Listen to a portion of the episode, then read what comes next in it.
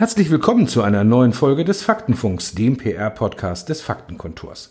Es klingt ja schon fast abgedroschen. Daten sind das Rohöl des 21. Jahrhunderts und doch ist die neue Goldgräberstimmung in vielen Köpfen und Unternehmen noch nicht so richtig angekommen.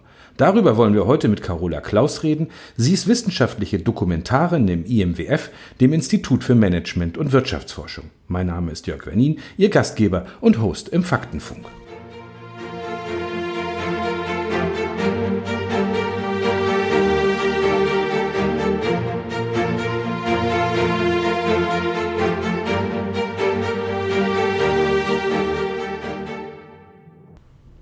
Ein modernes Auto sammelt bis 25 Gigabyte Daten pro Stunde.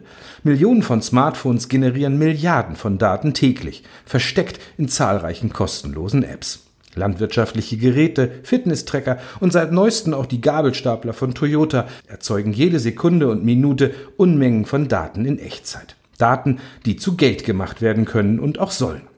Alleine die Automobilindustrie könnte sich Einnahmen von über 400 Milliarden Dollar pro Jahr sichern, so schätzen das Experten von McKinsey oder Accenture. Kein Wunder, dass die modernen Goldgräber beim Data Mining leuchtende Augen ob ihrer zukünftigen Möglichkeiten bekommen. Auch für das IMWF, dem Institut für Management und Wirtschaftsforschung, sind Daten, ihre Auswertung und Interpretation die Positionierung der Zukunft. Zu Gast ist heute Carola Klaus. Sie ist wissenschaftliche Dokumentarin im IMWF. Carola, was machst du da ganz genau? Jeden Tag Zahlen, Zahlen, Zahlen?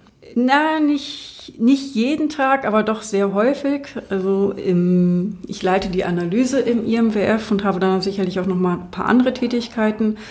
Aber grundsätzlich ist es so, dass ich als wissenschaftliche Dokumentarin erstmal ein Rüstzeug erworben habe, um mich im breitesten Sinne über Datenstrukturen und so weiter austauschen zu können.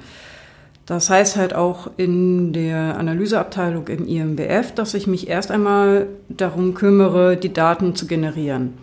Ich befasse mich zwar auch mit klassischen Analysen, wie beispielsweise der Auswertung von Unternehmenskennzahlen, ich verbringe aber tatsächlich viel Zeit damit, frei verfügbare Informationen wie Online-News, Blogs, Foren etc. überhaupt in interpretierbare Daten umzuwandeln. Was kann ich mir darunter vorstellen? Also ich habe beispielsweise eine Meldung, die online in einem Nachrichtenmagazin erschienen ist. Diese Meldung wird dann in interpretierbare Einheiten zerlegt. Wer ist der Autor? Welche Unternehmen oder welche weiteren Personen sind genannt? Welche Themen werden beispielsweise besprochen und in welcher Tonalität? Und gibt es überhaupt Reaktionen auf diesen Artikel? Wird er weiter verbreitet? Äh, finde ich ihn identisch in weiteren Meldungen? Ähm, das sind so Beispielsanalysen. Ja, das hört sich ja eigentlich so an, als ob wir die Arbeit wie so ein klassischer Clipping-Dienst machen. Früher noch mit der Schere und mit dem Prittstift wurde das ausgeschnitten und aufgeklebt. Ist das so? Klingt tatsächlich erstmal so, aber wir kommen einfach hier ganz schnell in Bereiche und Mengen, die man einfach nicht mehr händisch lösen kann, weil das einfach viel zu viel ist. Zumal, wenn wir wie beispielsweise, wir auch beispielsweise laufen, die Daten zu 20.000 Marken und Unternehmen sammeln, das geht dann einfach nicht mehr. Da würden wir ja wirklich äh, Heerscharen an Studenten oder den aktuell berühmten Crowdworkern und so weiter äh, bei uns in den Büros sitzen haben, die das Ganze für uns lösen. Nein, das machen wir nicht. Also wir schauen uns tatsächlich an, ähm, welche Themen in bestimmten Kontexten besprochen werden. Beispielsweise, das machen wir dann über sogenannte semantische Textanalysen, wo wir mit Hilfe von Modellen uns die Sätze und Fragmente inhaltlichen Clustern zuordnen. Das sind auch Modelle, wie sie schon ja, seit einer geraumen Zeit auch in der sozialwissenschaftlichen Forschung verwendet werden und die wir dann für uns für verschiedenste Anwendungsgebiete adaptiert haben.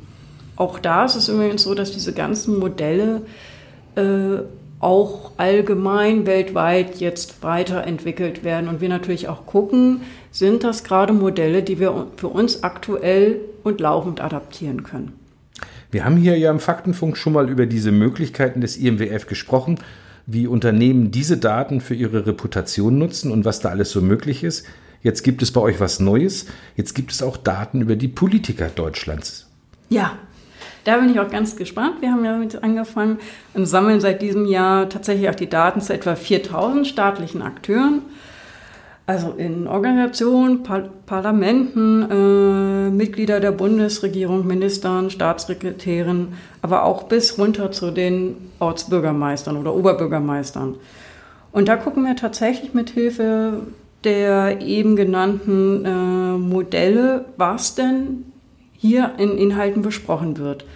Wir schauen uns dann aber auch nochmal an, wie beispielsweise so semantisch nah oder fern bestimmte Begriffe in Themenfelder zu Krisenthemen liegen und gucken dann, äh, ob sich daraus Schlüsse für unsere Kommunikationsarbeit ableiten lassen.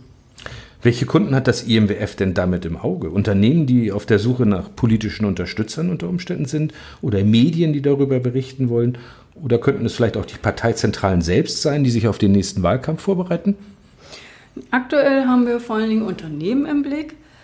Ähm, wir schauen dann insbesondere, welche Unternehmen im Kontext von bestimmten Akteuren und Parteien erwähnt werden und schauen halt auch, was geschieht dann in welchen thematischen Zusammenhängen. Wir werden die Daten aber sicherlich auch für unsere eigenen Analysen verwenden. Dafür sind wir so ein originäres Analyseteam und lieben Daten.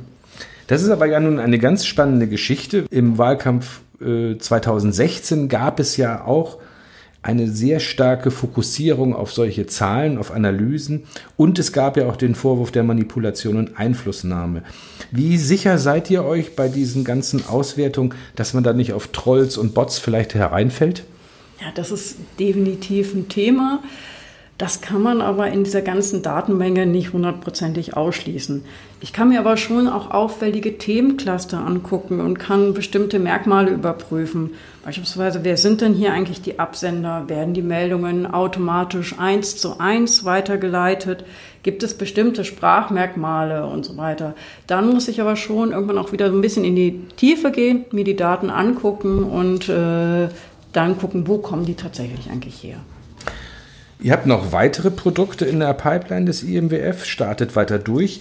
Ich habe gehört, äh, dass ihr auch in Zukunft die kommenden Megatrends dieser Gesellschaft ermittelt und bestimmen werdet. Wie stelle ich mir das vor?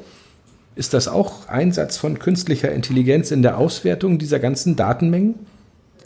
Ja, definitiv. Wir schauen uns kontinuierlich an, was denn beispielsweise zu Trends wie Globalisierung oder Mobilität gesagt wird. Das machen wir, indem wir zum Beispiel einzelne Aspekte in Themen definieren und dann das quasi bis auf Sätze, Satzteile, Begriffsfelder und so weiter runterbrechen. Und dann wird unser laufender Datenstrom, unser laufendes Crawling dann immer wieder mit quasi diesen Merkmalen kontinuierlich abgeglichen und dann wiederum diesen vordefinierten Themenfeldern auch automatisch zugeordnet. Und damit das Ganze aber keine Blackbox wird, ähm, schauen wir uns natürlich auch, auch immer wieder mit Stichproben die Ergebnisse an und sagen, stimmt denn das eigentlich so in der Zuordnung oder müssen wir da nochmal justieren? Ein Tool, das bestimmt viele Unternehmen nutzen wollen. Für welche Bereiche wäre so ein Trendradar vorstellbar? Auch runtergebrochen, jetzt sagen wir mal zum Beispiel auf unterschiedliche Geschmacksrichtungen bei Limonaden. Geht sowas? ja, auf jeden Fall. Also da kann man sich richtig schön vorstellen, wie, man erstmal im Vorfeld überhaupt Limonade selbst testet, dann schon mal überlegt, welche Geschmacksrichtungen ich selber denn da merke. Dann würde ich anfangen, das Ganze in Worte zu formulieren. Ähm, und diese Worte würde ich auch wie Muster quasi als Element definieren und dann gegenlegen. Auch über ein drittes Tool hatten wir schon mal kurz gesprochen, das Dashboard, was entwickelt wurde. Das hat sogar jetzt einen ganz tollen Namen. Wie lautet der? Ja, also wir haben da natürlich intern äh, erstmal wieder rumgefragt und dann hat sich rauskristallisiert, wir nennen das jetzt das Communication Intelligence Cockpit. Also CIC. Ähm, Kannst du noch kurz was zu dem CIC sagen? Ist das richtig so, wie ich mir das ein Cockpit vorstelle, wie im Flugzeug? Welche Regler kann ich da alle drehen und welche Knöpfchen kann ich bewegen? Also ich habe tatsächlich so ein äh, Flugzeug-Cockpit, vielleicht nicht ganz so viele Knöpfe wie im Flugzeug, aber doch einige äh, Charts, die ich mir anschauen kann. Also das Schöne ist, dass im Prinzip unsere gecallten Daten täglich automatisiert in das Dashboard einfließen. Und ich kann dann so als Unternehmen gleich sehen, wo stehe ich denn im Vergleich zum Wettbewerb, zum Beispiel in Bezug auf meine Reputation, in Bezug auf mein Image, in Bezug auf aber auch Themenfelder, die ich mir im Vorfeld angeguckt habe. Also ich gucke, gerade wenn ich im Wettbewerbsvergleich unterwegs bin, ja schon, in welcher Branche steht denn eigentlich ein Unternehmen? Gibt es branchenspezifische Themenfelder? Diese branchenspezifischen Themenfelder gucke ich mir ebenfalls im Vorfeld an und ähm, habe dann die Möglichkeit, dass die täglich reinlaufenden äh, Inhalte, Fragmente, Twitter etc. quasi schon automatisiert diesen Themenfeldern zugeordnet werden. Das heißt, der CIO kommt morgens an seinen Schreibtisch, klappt seinen Laptop auf, schaut auf dieses Dashboard und stellt fest, in der Nacht hat irgendetwas, ist irgendetwas passiert mit seinem Produkt und die Reputation seiner Firma ist auf dem sinkenden Ast. Das er kann aber zum Beispiel auch sehen, ein Wettbewerber hat vielleicht irgendwie gerade eine ganz tolle Kampagne gestartet und diese Kampagne geht irgendwie ab durch die Decke und er sieht schon mal, oh Mensch, äh, da sollten wir vielleicht mal gucken, ob wir entweder was Ähnliches machen, uns davon abgrenzen, aber auf jeden Fall das auf der Watchlist haben. Diese Art von Auswertung ist ja extrem datenintensiv. Gibt es da Zahlen, die sich unsere Hörerinnen und Hörer irgendwie vorstellen können? Ja, was man zumindest sagen kann, also wir sind auf jeden Fall ein großer Serverkunde von Mietservern. Ein sehr großer Kunde, muss man dazu sagen, oder? Ja. Gut. Also auch so eine Art Data Mining Goldgräberstimmung im IMWF? Ja, auf jeden Fall. Also ich bin mir ganz sicher, dass wir hier noch nicht längst nicht das Ende unserer Analysemöglichkeiten erreicht haben. Und ich freue mich da auch schon, zusammen mit dem Team da die künftigen Entwicklungen weiter voranzutreiben. Zum Schluss fragen wir nochmal nach Zahlen. In den letzten Corona-bedingten Monaten war ja oft die Rede von Shitstorm bei den unterschiedlichsten Firmen, Personen oder Organisationen. Habt ihr mal so zum Spaß eine Shitstorm-Hitparade gemacht? Hm. Also ich habe mir mal so die Corona-Daten angeguckt und auch was denn da so täglich äh, bei uns gerade im Monitoring reinläuft. Also ich glaube, die Ergebnisse rund um Tönnies, das ist was, was man an Aufmerksamkeit definitiv so schnell nicht toppen kann. Also Herr Tönnies hat leider dann den negativen ersten Platz erreicht in dieser Krise. Das kann man schon so sagen.